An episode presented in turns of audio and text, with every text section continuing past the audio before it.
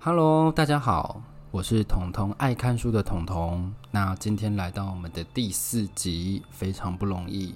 上一集我们有讲到村上春树，就是他的一个名作。那这一集我想来探究一下一个美国文学，它叫做坏种。那要讲这一本书之前，要先讲一下为什么我会想要讲这一本书，和我怎么发现这本书。其实那时候在当兵的时候，大家都知道当兵是增进自己阅读能力最好的时机。对，我那个时候也没有放弃这个时机。那个时候我不知道哪哪一根筋不对，我突然觉得对犯罪学很有兴趣，所以我带了一本参考书的犯罪学进去军中看，你就知道我有多无聊。然后我进去看的时候，就觉得犯罪学其实蛮有趣的，因为他会在探讨说，诶，人为什么要犯罪？诶，人为什么要犯罪？其实他很多的专家他会归类出很多原因。第一个，他可能是天生就会犯罪；第二个，他是后天才会犯罪；第三个是天生加后天；第四个是天生加后天加上他想要变成上位者。的这些结合，所以等于是说，这犯罪理论其实它是一直在一直在变换的，因为它是一个比较新的科学，它其实才两百年而已。那我今天要来讲的就是一个天生犯罪学的一个支线，就是儿童犯罪。那这本书是坏种。那大家如果去查坏种，就知道它已经被翻拍电影很多很多次了。那我主要讲的是书，因为我想要忠于原著的书，因为我觉得电影有时候会为了让画面好看，他会去做一些渲染。呃，即虽然我没有去看啦，但是我有上网看这影评，发现它好像跟书的呃结局不太像。那应该是因为他们想要让电影比较卖座，或去做一些调整。那你实际上再来看书这部分，那书其实是一九五零年代由 William March 他所做的一个美国的。著名小说家，那很幽默的地方是，他在出完这本书之后就去世了。对，他就出完这本书就去世，所以等于是他的遗作，也可以说是他的代表作《坏种》。那《坏种》的主人翁就是罗达，他把这个故事背景设定在一个一般的美国家庭，罗达跟他的妈妈克里斯汀，然后他爸爸一家人非常平凡的生活在一个美国小镇，是一个中产阶级。然后他有一个非常热心的邻居，叫布里德勒太太。然后布里德勒是一个很有钱的邻居，他也在街坊很有影响力。然后他有请一个工人，那个工人叫雷洛伊。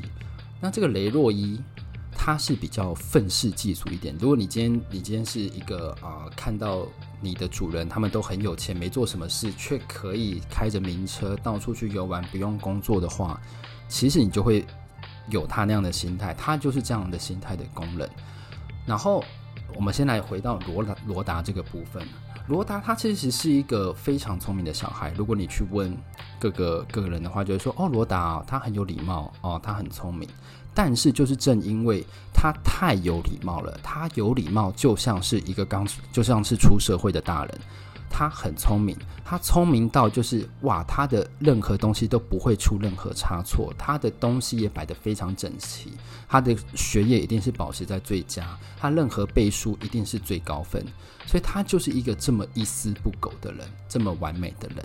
那他妈妈其实也觉得说哇，很骄傲，但是心里一直觉得怪怪，想说好是好，可是一直以来他都有注意到一些不寻常的部分。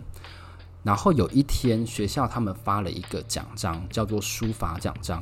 然后这个奖章其实是要给最优秀的同学。那我们刚刚也知道，最优秀的同学，那我们就知道是罗达嘛。诶，可是这次学校没有要给罗达，这次学校给了一个叫戴格尔的小男孩。那当时罗达就想说，为什么？为什么？然后老师就跟他解释说，啊，罗达没关系，因为这一次呢，他们是想要表达最佳进步的人，就是进步最多人。最佳进步奖，呃，我觉得学校这个出发点也是蛮好的啦。就是，但是罗达他对于这个东西他非常执着。就是年轻的罪犯，他们通常只要他们想要的东西，他们就一定要得到，不管任何的代价。这就是啊、这个作者对于这个角色的设定。所以，当有一天他们一起出去教校外教学，罗达跟戴格一起出去，一整班这样一起出去的时候。罗达一直盯着戴格看，一直盯，一直看。他也不是看戴格，因为戴格没有长得很好看，他是一个很瘦弱的男孩。但是他一直盯着戴格身上戴的那个书法奖章，然后就一路追追追追追到森林里，那个时候就没什么人。然后过一段时间后，罗达回来，然后但是戴格尔没有一起回来。那戴格尔呢，在经过一段时间之后，大家发现他居然死在湖泊上，湖泊中间，然后他的脸有被打过，被一个菱形的东西打过。那大家就想说，哎，怎么这么诡异，什么什么的？然后经由老师一起去探访，才发现原来罗达就是最后看到戴格尔的人。可是大家没有什么强而有力的证据，就说啊，一定是罗达推向戴哥。因为对于大家来讲，一个八岁的小女孩要去杀人，她不可能，她跟他没有无冤无仇，他们不会有深仇大恨到说她需要把他杀掉。所以大家就只是想说，好，没事。但是老师有觉得不对劲。就还是有找罗达的母亲来，就说：“哎，不好意思，我们觉得还是要让罗达先退学，因为这件事情的风波太大。那罗达虽然我们不会觉得他是跟这个命案有涉案，但是他是最后一个看到的人。那克里斯汀想说：啊，那那就没有关系，那就把罗达先带回去。然后有一天，罗达的妈妈克里斯汀在罗达的书桌里发现了书法奖章。”罗克里斯汀整个毛骨悚然，克里斯汀不由得回想到一件事情，就是当时他们还住在别的社区的时候，当时也有一个邻居奶奶，她也是对罗达很好，罗达也是会一直去那个邻居奶奶那边去跟她聊天啊什么什么的。然后罗达那时候很喜欢那个邻居奶奶的那个水晶球，一个会动的水晶球，就是大家都有玩过嘛，就是水灌水在里面，然后你放东西就会抖来抖去那一种。然后他很喜欢，所以他就问奶奶说：“这可以给我吗？”奶奶说了一句：“只要我去世后，这个就可以给你喽。”隔天，隔天，那个奶奶就去世了。但是那个奶奶是跌落，从从楼梯上跌落，然后摔死的。然后大家就想说：“哦，怎么会突然摔死？”但因为想说老人家可能都有些意外。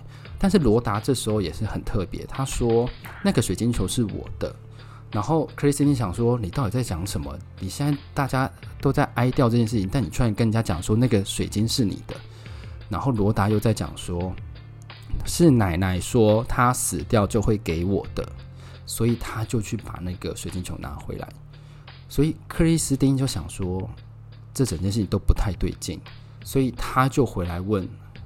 罗达说：“你这个书法奖章怎么来的？”罗达就跟他讲说：“是戴格给他的。”那克里斯汀当然不会这样想，所以呢，他就逼出罗达他讲实话，他就说：“谁叫他不给我？所以我才一直打，一直打，一直打，然后他才会给我这样子。”然后克里斯汀整个吓傻，然后就待在那。但罗达居然就露出冷笑，就跟他讲说：“现在我们是统一阵线的。”然后我们刚刚有讲到。呃，邻居太太布里德勒，她有一个工人很愤世嫉俗，她很喜欢想要戏弄那一些有钱人。然后刚好罗达他是比较聪明的，所以他好几次都没办法戏弄他。所以呢，呃，他就想到一个方法说，说他听到那个消息，因为戴格他们学校戴格死掉，但是罗达却一点都不难过。他就一直在罗达旁边讲说：“是不是你弄死他的啊？什么什么什么的，哈哈，是不是你弄死？”但罗达一开始不是很在意，想说你在那边乱讲，然后就说你好笨，什么什么。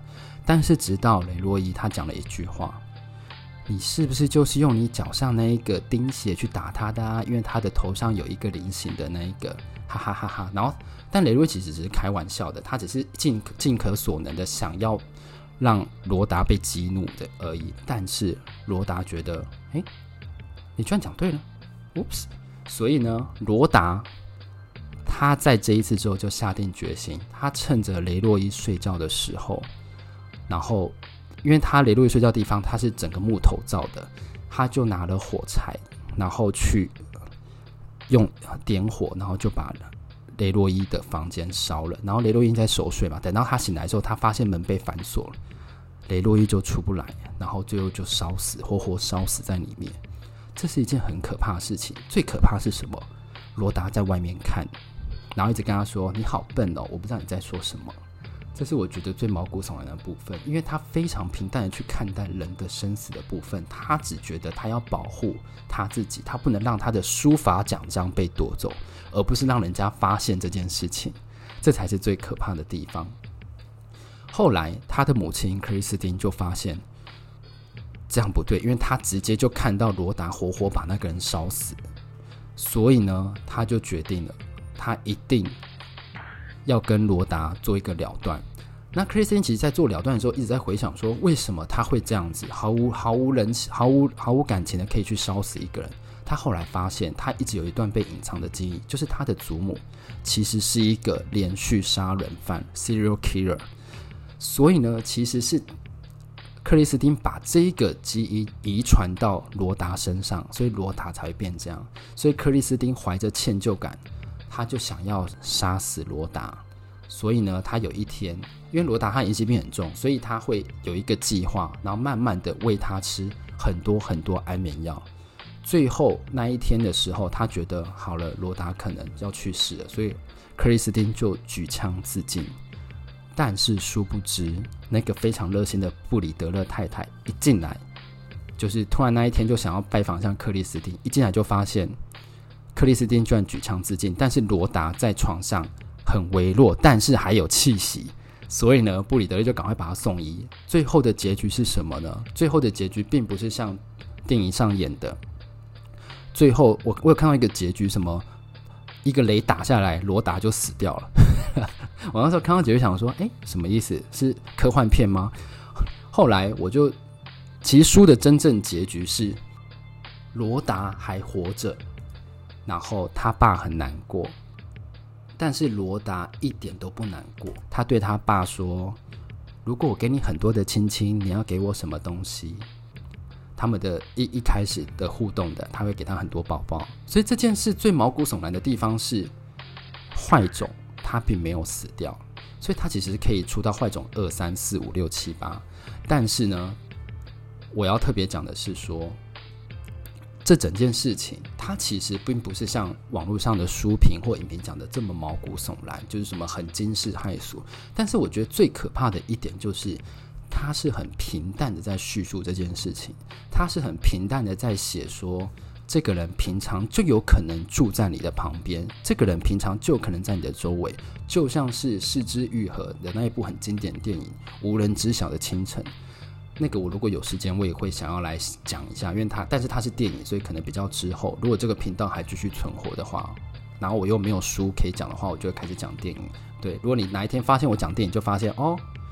彤彤不喜欢看书喽，对，就开始是类似这样的状况。所以这这本书其实他从头到尾都写得非常轻描淡写，但是他写的恶是让人家很印象深刻的，这就是我觉得他最棒的地方。好了，那这一次我讲的故事就到这里为止。那如果你喜欢这一本书的话，我建议你可以去图书馆借来看看，因为这本其实很久，但是它是历久历久弥新、历久不衰的一本书。那如果你有任何的想法，或者是你希望我去读哪一本书，然后再用我的方式跟你讲的话，你也可以留言，或者是也可以 email 给我，因为我办了一个 email。如果你有想要的书的话，那我会看一下那个书是不是我可以讲故事的部分，那我就会讲给你听喽。那欢迎留言，然后欢迎跟我互动，也可以追踪我的 IG，然后还有我的方格子。那就这样喽，拜拜，我们下次见，拜拜。